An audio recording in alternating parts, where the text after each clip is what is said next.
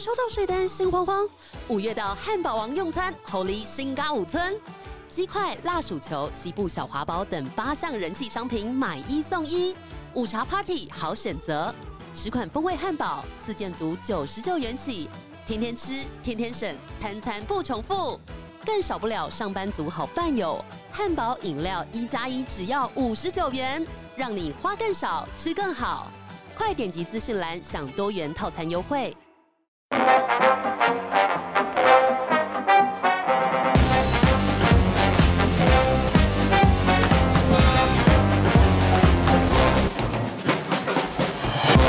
迎收听本周的二百五国际新闻周报。我现在是躺着录音，yes，我就是龙完卤了。然后今天是我龙完卤的第四天。你们说我有多敬业？我居然就是龙完卤还跟你们那边录新闻。那为什么躺着录呢？是因为我躺着就不痛。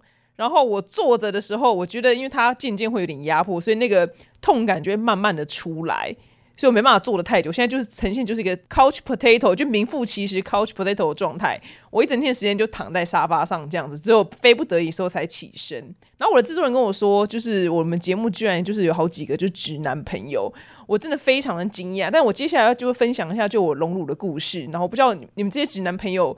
愿不愿意听？那如果你们真的觉得很无聊，你们就可以就快转到就新闻的部分。好，那广大女性朋友们，就你们一定就很好奇，就到底痛不痛？我觉得这跟医生的技术有非常大的关系。那我个人因为找了一个非常强的医生，所以我觉得我当下醒来之后的痛感就很像连续做了大概三百六十五天的伏地挺身，就或者胸推，你知道吗？就就觉得哇天哪呀，我好像刚去大健身一顿，你知道吗？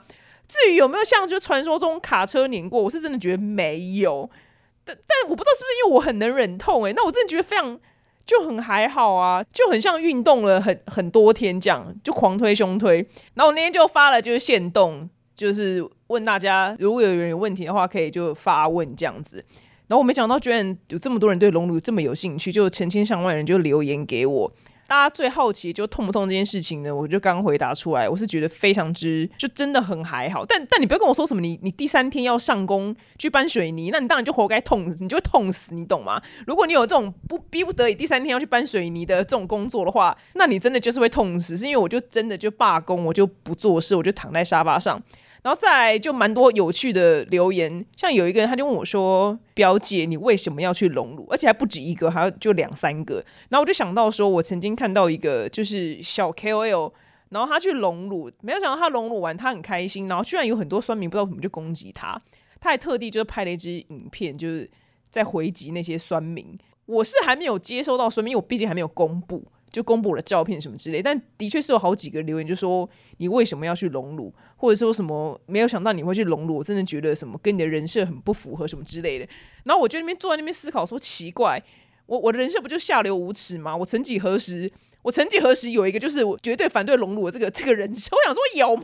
我根本就没有好吗？我明明就超爱漂亮，我想说你们大家对我有什么误会吗？然后还有人就问我说，你为什么要隆乳？我想说为什么要隆乳？这个地球上每一个去隆乳人，不就只能为了一个理由吗？就是奶想要变大，就跟你吃东西一样，不就是想吃吗？这还能还能有什么别的理由？就只是就真的就只是奶想要变大。我心想说，你问这个问题也太特殊了吧？我看你从台湾到什么南美洲，什么随便北极、冰岛，任何一个隆乳的女人，真的就只是纯粹想要奶变漂亮、奶变大而已，不会有任何第二个理由。OK。然后再还有很多人问什么问题？很多人问说为什么不选就是自体脂肪？如果说好，我先跟你们解释，自体脂肪的隆乳是什么？就是你要去抽你身上两个地方的脂肪，然后把它抽出来之后，然后打到你的奶里面，就就你知道就蒙拉讲塞口这样。但这个其中的缺点就是你身上还有两个地方要痛，然后那地方是抽脂，抽脂就是也是很痛。那再来是就是，譬如说你打三百 CC 到你的奶里面好了，它最后可能只有留存一百五十 CC。因为它会被分解，或者你未来就是在减肥变瘦的时候，它也会被分解，因为它就是你的脂肪，所以就横竖我就觉得，哎，我真的觉得就挺麻烦的，所以我个人想说，我老娘就是一一口气弄好就好，我就直接放，我就直接放嘎奶进去不就得了，我何必还要面就这么麻烦，然后变瘦还那边担心它会会变小？那如果说你今天真的只是要补一点点的话，那你就可以用自体脂肪之类的。然后后来我就是在 IG 还有 po 一张照片，就是我躺在沙发上。跟大家就讲说，哎，我就手手术后很 OK，然后我在敷脸，我就用纱布在敷脸，然后全部人就想说我是是不是顺便做了什么，去隆鼻还是什么之类的嘛？我脸我怎么整个就是很像那个《神剑闯江湖》里面有个包纱布那个那个反派是不是？然后我想说大家大家冷静，大家冷静，我就只是。在敷脸，大家怎么这么的可爱呀？真的是很可爱。但是我也收到蛮多正面的反馈啦。哦，有一个人我印象很深刻，他说他周遭很多姐妹去隆乳，然后他们的老公或男友一开始要么不就反对，就是还冷战什么之类的，要么就说什么我真的觉得你现在这个尺寸很好，你根本没有必要去隆什么之类，反正都走一个反对路线。然后没想到全部每个人女生隆完之后，他们的另一半都爱不释手，你知道大玩特玩这样子。所以他说那些男人其实根本就追根究底还在大奶。然后我我看到这个留言我也就很安心，我就跟我男朋友分享我说，哎，因为我男朋友本身也是反对的，但我也是没有来听他的意见。对我也是相信他日后一定也是会很开心。但我还是跟女生们讲，就是你隆乳这件事情真的要为自己隆，不要为任何男人去隆。我是我是真的就纯粹。自己很想要前凸后翘，我隆完之后，我真的心情非常之好。天呐，我这么我想了这么好几年事情，我真的总算去做了。照镜子的时候，自己就心情会很好。但因为现在还蛮惨不忍睹的，所以。所以现在照镜子就觉得哦，那就要先盖起来好了。叫为什么呢？现在惨不忍睹。现在是因为肚子会很大，是因为呃那个叫什么组织一往下流，所以我现在肚子就有点大。那扎到两个礼拜之后，它才慢慢消去，因为就有很多液体液体在我的肚子上面这样。那奶的部分现在就是石头的状态，只要有一个人就只要推我一把，我就当场死亡。虽然我就静止的时候我是不会痛，但有人就是如果推我一把的话，我也是会当场死亡。反正大概就是这样。那只要你们有什么问题，就是你们可以留言啊。就如果你真的是很好奇的话，然后手术当天就是醒来的时候，医生说：“哎，你酒品很好，哎，就你醒来就反应很平淡。” 就第一句第一句话听到不是说你奶很美，是说：“哎，你酒品很好。”我说：“哦，是哦，谢谢你。”我觉得酒品好像还蛮不错的。就我醒来没有失态，我当下醒来第一个反而不是胸部痛，我是头很痛，因为我已经很少在大量饮酒了。所以长时间的这个全麻对我来讲，就是好像一口气喝了很多酒，就头就爆干痛。我的头痛程度是远胜于我的奶，你知道吗？就是天哪，我真的很像宿醉，头好痛。然后呢当天晚上就可以马上出院回家，非常之快。然后你睡回家，你就赶快胡乱吃一点东西，之后然后赶快吃个药，你就直接去睡觉。第一天晚上当然会就是睡睡醒醒睡睡醒，可是我觉得都很 OK，就哦有点酸痛，这样哦有点酸痛，就这样，然后只是没办法睡得很安稳，但是不至于到什么生小孩没有打无痛那种程度啦，没有没有没有，这完全非常的 peace。所以如果你真的很想要去隆的人，我觉得疼痛这一关，如果你你找到很很强的医生，我觉得是不太用担心，因为一切都是攸关于就是那个医生把你的肉剥开的时候有没有避开很多神经，如果他避开很多神经的话，其实。你疼痛的那个感觉就很还好，所以对我非常之还好，过得蛮欢乐的。谢谢大家关心。然后再来呢，就最后好，最后一个就是我真的很担心，我我的医生是一个很有名的医生，就叫吴志伟，不是他找我叶配，我自己去找他，然后我才足足等的就是四个月，完全没有任何巨星的插队的待遇，完全没有。他有上过重口味，所以我就直接决定说那就是他这样，因为想说反正重口味都访问过他了。然后他的美感我觉得非常之好，但我真的就问他说：“医师，我真的很好奇一件事情，就你还有办法勃起吗？因为因为他每次看到我们的任何一个人拿，他就是开始拿皮尺跟拿麦克笔在那边画东画西的，然后拿皮尺那边量所有的距离，我就真的太好奇。我说医生，我真的忍不住想问你，我你真可以办？因为他要办法勃起吗？因为这女她一整天要看这么多个奶，然后都在那边拿尺量，她真的有直灾。然后看到任何的女性胸部就没有任何生理。反应，结果他就笑笑回说：“还有办法啦，谢谢你关心。”对，原来医师还是有办法勃起的，因为他真的就是皱着眉头，然后在看着你的胸部那边量东量西，然后那边就是思考要怎么放啊，放什么什么型号、什么尺寸，然后麦克笔这边那样画画这样子，完全就没有任何情色的成分。因为我小时候，哎，我大学毕业的时候去毕业旅行，然后反正就领队带我们去看什么泰国玉秀。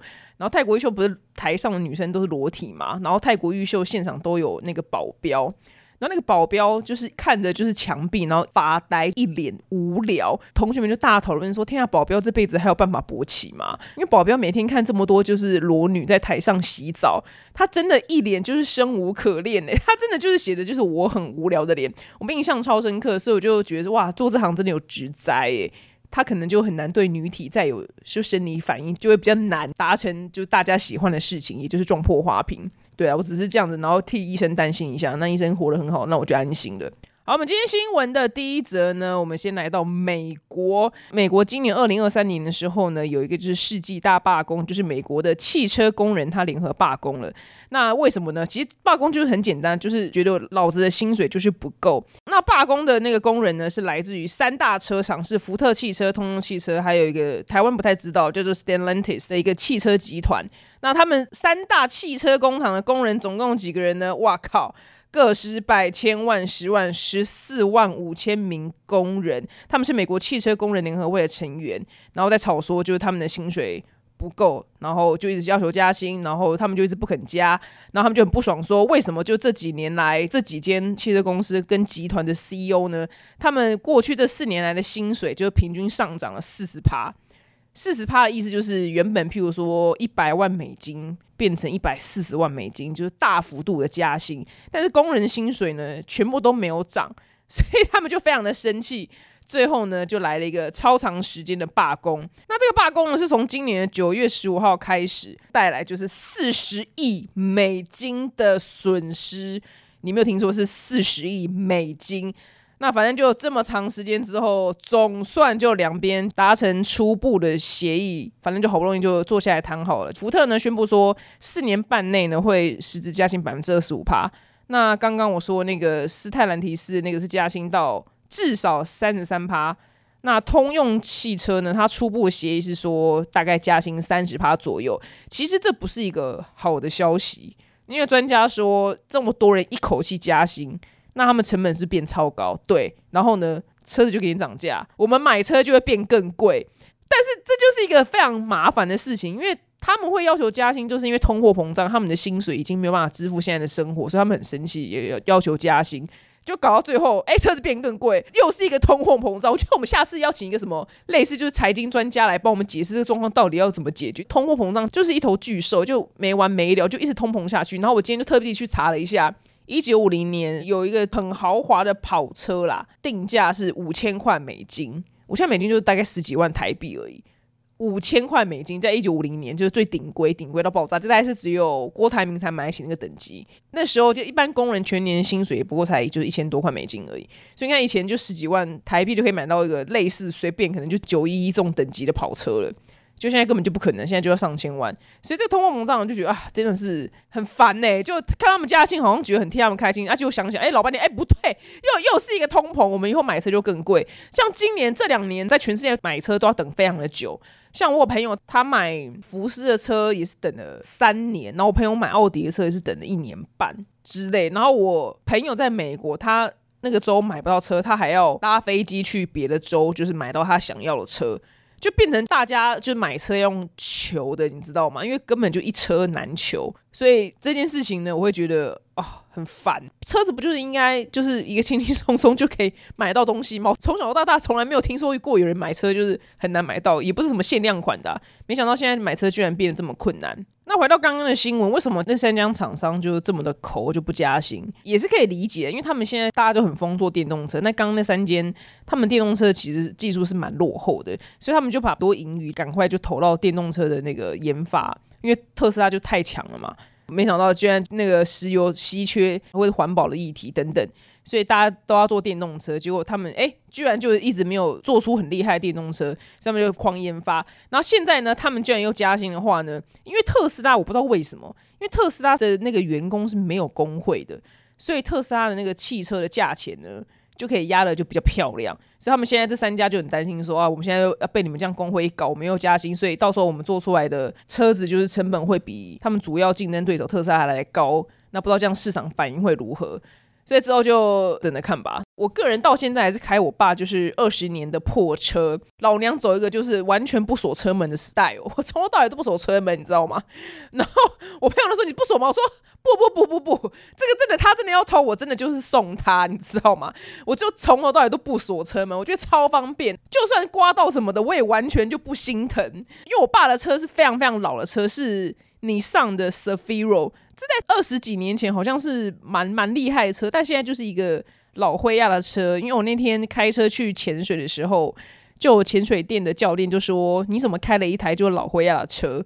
我说：“哦，对啊，是因为我爸的。那个我真的完全不 care，我因为我觉得不用锁车门这件事情非常的方便。”哎，我跟你讲，真的，我就常常还车钥匙就丢在车上，我想说谁要我真的就送他，但是一直都没有人要，所以我也是很苦恼，因为我也想说，就你知道这样我就有理由可以买新车了，买个就是我喜欢的帅气的车，哎，都没有，都一直没有人偷这台车，所以我就只好就继续开下去。虽然我身为巨星，但我开的就是一台二十年的就不破啦，但就是很老的车子，就是很丑，形状也非常的老气，就是老头子会开的车。但是我现在的困扰是因为他这台车真的太长。了，那我本身开车技术又那么的烂，所以我常常就停车就停不进去，所以我才会一直很希望有人把把我的车给偷走，但偏偏又一直没有人偷，所以我就只好继续跟这台很长的车就是共存下去。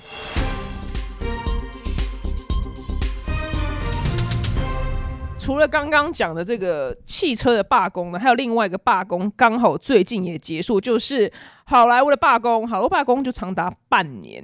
那他们到底吵什么？对，还是一样在吵薪水。那吵的性质比较不一样，就是好莱坞的那些演员们，当然不只是你看到了汤姆克鲁斯那种，那是一线演员，那当然是差异不大。还有很多是比较小的演员，或是幕后的工作人员等等。那像有主要吵一个原因之一，是因为很多演员他们的收入其实是来自于一个叫做重播的费用，就在电视上重播的时候。他们可以拿到费用，但是因为现在就有 Netflix 跟 Disney Plus、HBO Go 就串流影音平台，所以这些东西在这些串流影音上没有什么为了什么重播费啊，就是一个买断的费用。他我要看几次就看几次，所以他们就会断失非常多的收入，所以他们才会很生气的说，因为这些串流影音平台让我们收入给变少了。那再第二个吵的事情呢，就是 AI 的问题。因为现在有 AI 人工智慧嘛，像我上次举了一个例子，就是好几十年前、三十年前的。金刚战士里面有一个，就是在管子里面的一张脸，那是走很前面的技术，就他扫了他的脸，他只给他一次性的费用，就他那张脸就被他拿去播了好几季，就是讲很多不同台词，但是他后面是每一集是没有拿到薪水的，因为因为 AI 发达了，所以很多演员也在吵这件事情，说你们就如果用了一次我们的脸之后。那你之后要拿去做别集干嘛的？我们也会领不到钱，所以要确保说，你把我脸拿去做别的事情的时候，你一定还是要付我钱就对了。反正就炒这个，然后最后就 OK，炒成功了，所以总算好莱坞又开工了。那这个罢工的被影响的主要的影片有哪些呢？大概有《死侍三》，还有《不可能任务八》。八呢，就阿汤哥比较倒霉的是，因为他在宣传期的时候。刚好罢工出现，所以他原本要去日本宣传的，他就也不能去，然后八也就不能拍，所以他等于是同时被影响到两部电影，然后再就是《猛毒三》拍摄时间也有被影响，但我真的非常不 care《猛毒》，因为《猛毒二》真的是有够之难看，英雄我真的觉得已经很无聊了。我看我我看任何英雄片，我几乎都会睡死。只有早期第一批的没有睡死，后来每一次我就进电影院看英雄片，我真的都睡到地狱去，而且那个睡眠品质之好。然后因为太好睡了，像我有时候偶尔因为一些因素而失眠的时候，我还特地去打开就是漫威的英雄片来看一下，你知道，想说看会不会就比较助眠，因为真的是太无聊了，怎么会这么死侍二？我真的是睡到地心深处，我真的睡到死哎。然后还有蜘蛛人。哇，蜘蛛人我也是睡到天哪！他开打前我就睡死。然后那个索尔，索尔醒来是因为他有一幕他露屁股，他反正他裸体的时候我就会醒来。他只要没干嘛的时候，我真的就睡死，也是蛮无聊的。我的天哪，真的！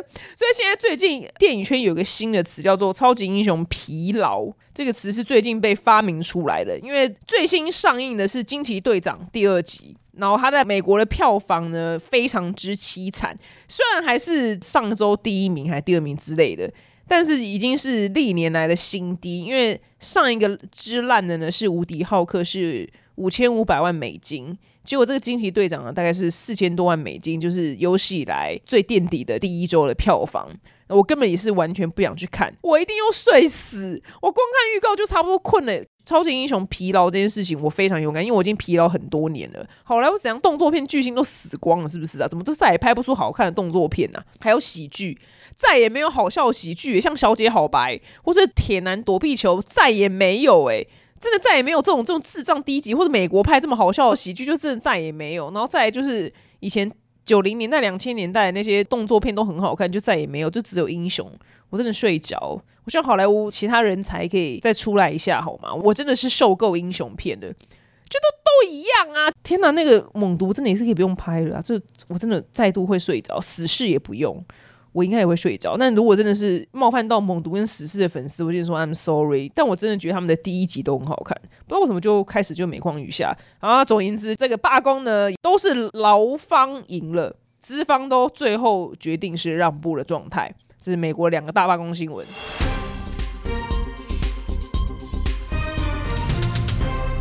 下一个新闻呢？你有比特币吗？对，比特币满十五岁了。它的涨幅呢？你知道从它第一次就是在交易所就是交易以来到现在，它的涨幅是三千四百万倍，这个数字有点太过庞大，你知道吗？三千四百万倍。可是如果你就是现在在扼腕说天哪，我怎么没有当初去投资比特币？其实你也不用就自责，因为根据专家的分析呢，就你十五年前投资比特币，然后持有到现在的那个。几率呢，跟中了头是一样低的，所以不太可能有人从当初就知道这件事情。那当初第一笔的交易记录呢，是在二零零九年的十月，有一个人呢，他跟一个很奇怪的网站叫做 New Liberty Standard，他发送了五千零五十个比特币，然后他得到了五点零二元美金的报酬，这是第一笔的就历史记录。那如果就是以就标普五百的指数，二零零九年就十月以来。标普五百就大家都知道啊，美国就是最最大指标，就类似台湾的零零五零，大概是这样意思啊。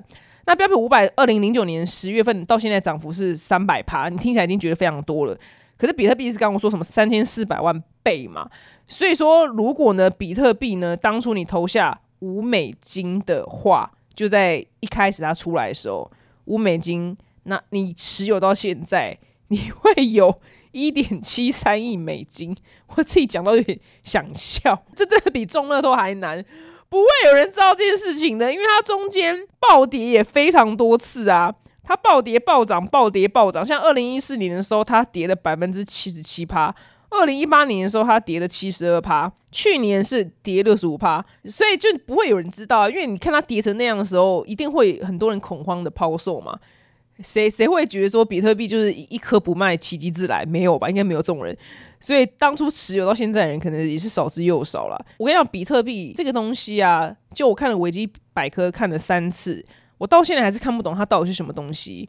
然后永远只只能讲述说，哦，就是一个大家不知道他是谁人，叫中本聪的人发明的。然后解释，我就是真的一个字都看不懂，真的觉得我脑容量真的是蛮有限的。什么什么点对点的技术，我听不懂，我真的听不懂哎，我真的不知道哎。对，然后朋友跟我解释一次，我还是听不懂，所以我想说算了，我就完全我就完全放弃，就是玩这种虚拟货币的事情，我就老老老实实的买 ETF，买股票。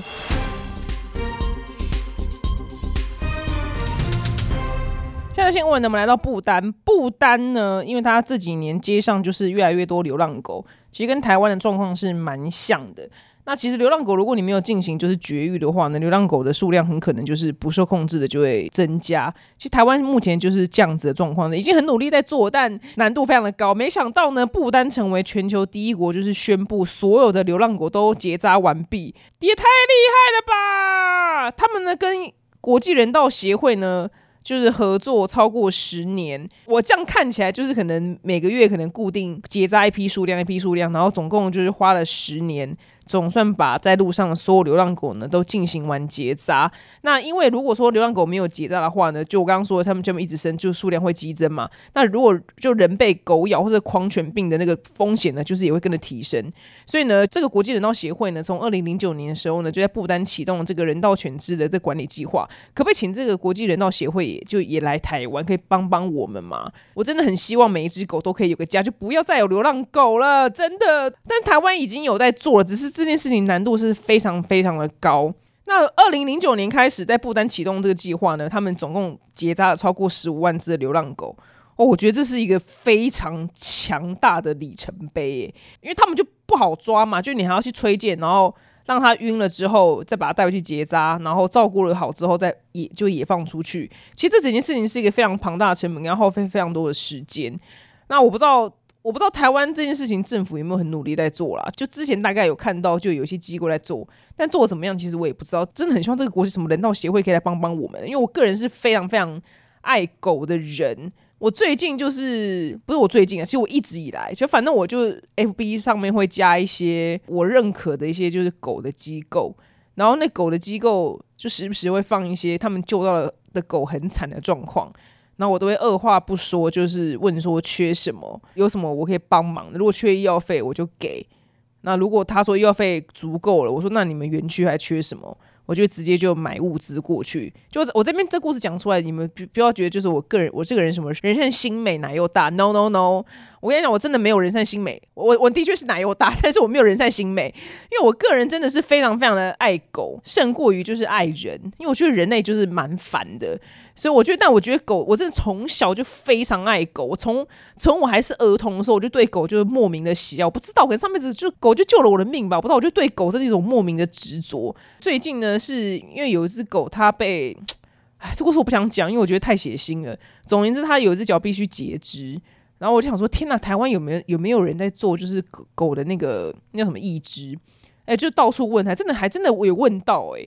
然后那个狗的一只就我跟那个人先联络，但是那个人就说，你要看完狗的照片，他说那只狗现在是儿童，是个 baby，但要等到它长大成为一个就是登短的时候再来去量，再去评估会比较 OK，因为它会一直长嘛，那个一只都要去量身定做的。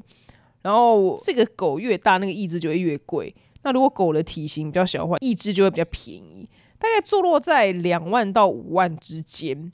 然后我就说好，那。算一算，就明年九月他才成全嘛，那我们就明年九月看看状况。我也跟那个救人之狗的协会讲这样子，那也很多人就很感谢，很多人有给我意见，说有些狗就是三只脚也也活得很好，是也没错啦。可是如果有一只就可以活得更好的话，我觉得不妨是可以试试看呐。不是啊，这样讲也很奇怪吧？那人骑马也可以活很好，那干嘛开车？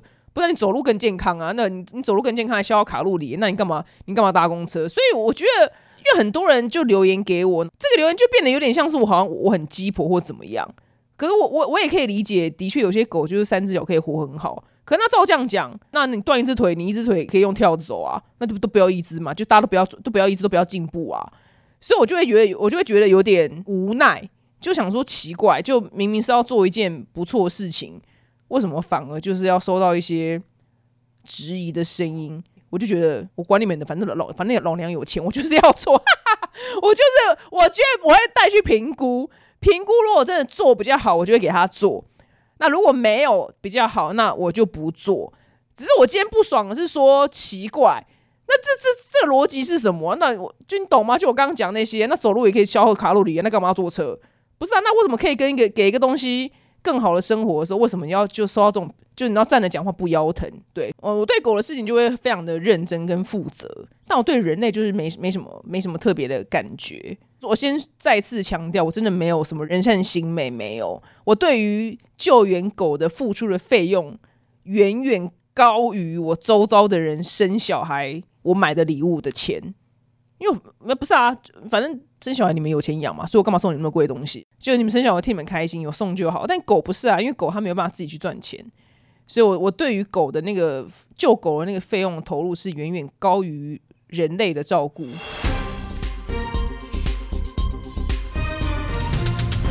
现在的新闻呢，我们来到南韩。这个南韩的新闻可以通用到非常多的国家，甚至于台湾。那我就先讲南韩这个状况好了。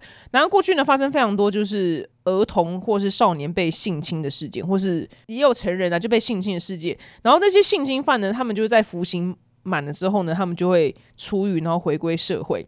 譬如说他做到哪一区，然后民众就会非常非常的恐慌。那像是以就是二零二零年来讲呢，就是有一个就曾经强奸儿童的南韩的性侵犯的一个，他不止强奸一次，他是累犯，他叫做赵斗淳。这件这件事情当时闹蛮大的。他刑满出狱过后呢，他就回到当年他犯案居住地方，然后居住他居住地方附近有非常多就是幼稚园跟学校，所以当地的居民跟爸妈就吓了个半死。所以呢，地方的政府呢还要花费非常多的钱，就是长期去监控这个叫赵斗淳的王八蛋，还就是为了他就装了数千台的监视器，因为怕他就是再犯。这大概就是这个事情的就是样貌这样子。那这个这件事情呢，在全世界到处都有，就性侵犯的人，他们真的关几年，就是直接就是在出狱，然后又是一条好汉。然后我曾经讲这件事情，讲到还跟我就男朋友就差点吵起来，因为美国也是这样，然后台湾也是，我就说我真的很不懂，就是这些白痴的法官到底是为什么会觉得他们有再教化可能，然后放回社会。那我觉得今天就我跟你讲，那今天那不然老虎也都放在街上跑就好啦，就你懂吗？就。就老虎也可以放在路上走啊，那鳄鱼也是嘛，就这些东西都全部都在路上走就好了。他你明明知道他有再犯的可能，你为什么把他放回社会？这件事情是就是也算是我死前就是呃前十大的困惑哈，前十大的疑问之类的。对，就真的是我真的觉得太困惑，我想说习惯到底是谁发明的法律？然后呢，这些这些性侵犯的，我不知道我这样讲对不对，但目前我看到的 YouTube 的案件。全部都是再犯，我想一出来连续杀人魔一出来，Oh my god，把肺来了，狂杀，Oh my god，狂强暴，都是这样，你知道吗？我想说，这我想说，人类不都是要从历史学到一些教训，然后因而进步吗？然后你竟然看到就是历史就是这么多性侵犯犯放出来，他们就是马上就再犯，为什么这些白痴的就自创造法律的这群人没有去学到任何的教训的？这是我这辈子就是最大的困惑之一。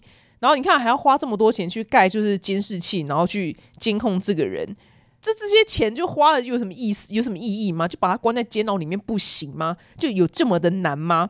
然后我刚刚讲到美国，就美，然后男朋友就说，可是就是性侵犯被放回社会的时候，其实你就是上上什么网站，就美国他就是反正就上网站，怎么也可以去查什么之类。我说我到底是要怎么查？就你懂吗？就这件事也很奇怪。我我真的三不五时就要去查，说我家住方圆一百公里，今天有没有就是搬来一个性侵犯的人呢？哦，今天有没有一个就是强就是击奸过儿童人被放回这个社区呢？就我要每天上去查吗？而且重点是，很多人他根本就也没有老实去申报更新他的地址啊。就是这个系统也太不合逻辑吧？怎么会是要我们这么可怜老百姓自己每天去盯着那个网站，看我家里方圆一百公里有没有？就被就住了一个就是被放回社会的性侵犯，而不是就你们把他关在牢房里面一辈子，我直接就让他死，我就很不爽，我就度他说，我说好，我说假假使你今天你女，我说今天我们两个女儿，我们两个女儿，然后真的就是就是就是有一个性侵犯，他就被牢里放出来，Yeah I'm free，you know，然后呢把我把我们两个女儿就拿就抓去强奸的，我说难道是怎样？是今天是我们两个的错吗？我们两个没有上网去查吗？查说他被放到就住到我们的社区吗？你懂吗？就是你到。我觉得他这这时候真的不想骂他，就是讲讲话就站得不腰疼，你知道吗？怎么会觉得就是只要有网站就 OK 呢？没有，因为他们没有。虽然我是没有小孩，可是我光想象就是自己的朋友有小孩的状态，我就可以感同身受那个自己小孩受到伤害那种痛苦。那总而言之，我觉得这个放回社会这件事情是愚愚蠢至极。然后最近是怎么样呢？好，南韩就是因为大家就很恐慌嘛，所以呢，他们要参考美国，就是设立一个叫做韩版的，就杰西卡法案。这个杰西卡法案是什么呢？就是在二零零五年的时候呢，就美国佛罗里达州有一个九岁的女儿童，然后就是一样事情啊，反正就是有一个性侵犯，他被放出来之后，他一出来就马上就奸杀这个九岁女儿童。那因为发现说这个强奸犯，因为他没有跟警察单位更新他的住所，所以。那一区的人不知道这边来了这个新的邻居呢，他之前是性侵犯，所以这件事情呢就变成佛罗里达州他通过这个叫做杰西卡法案，就是要提高就是这些性犯罪的，就把他们关的时间要关更久，然后要禁止就儿童性侵犯接近学校或公园等儿童就常活动的地方，还要随时就佩戴就电子电子脚镣跟受到就社区的监控，但这些事情都非常的不治本哎，就我还是就是不懂哎。就你禁止儿童性侵犯接近学校、公园等儿童常活动地方，我就问，我就问怎么禁止？不是这个你知道吗？就是东京车站，你知道上面那个扛棒上面，就我们就是有时候要寄放行李嘛。然后你知道那个寄放行李的东京火车站那个标语上面写什么吗？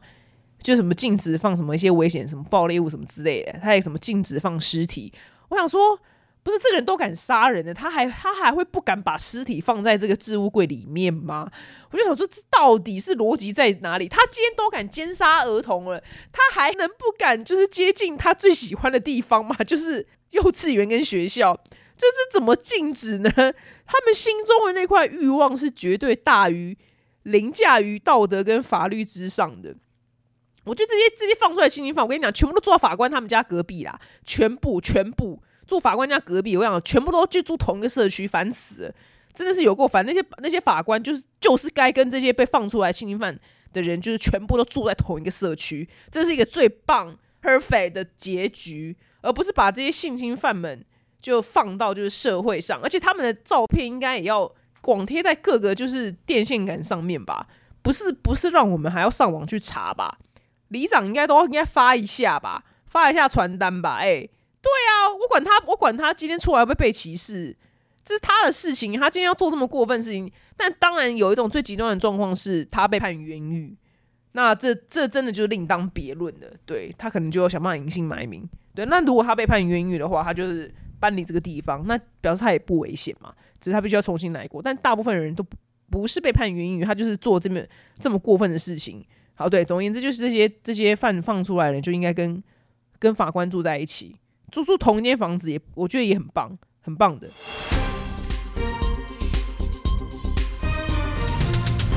好，那因为今天本身就是奶子会有点痛，所以今天冷知识时间呢就暂停一周。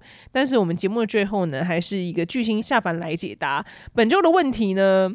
好，反正总而言之，长话短说，就是伟伟他把他自己的 A 朋友跟 B 朋友呢，就介绍认识之后呢，发现就是他的那个 A 朋友跟 B 朋友呢都是男生，他们就开始就私约，就他们就聊天聊得很投缘，然后他们两个居然就没有约我，就好，假设我 A 朋友跟 B 朋友，然后我介绍他们两个认识之后呢，他们俩没有约我，他们两个就自己约出去，然后可能还打卡 PO 照片，然后这个伟伟呢，也就是我呢，就感受就非常不好，我很难过，觉得。难以置信，就怎么明明就是明明这都是我的朋友，怎么他们两个变朋友之后反而不约我了？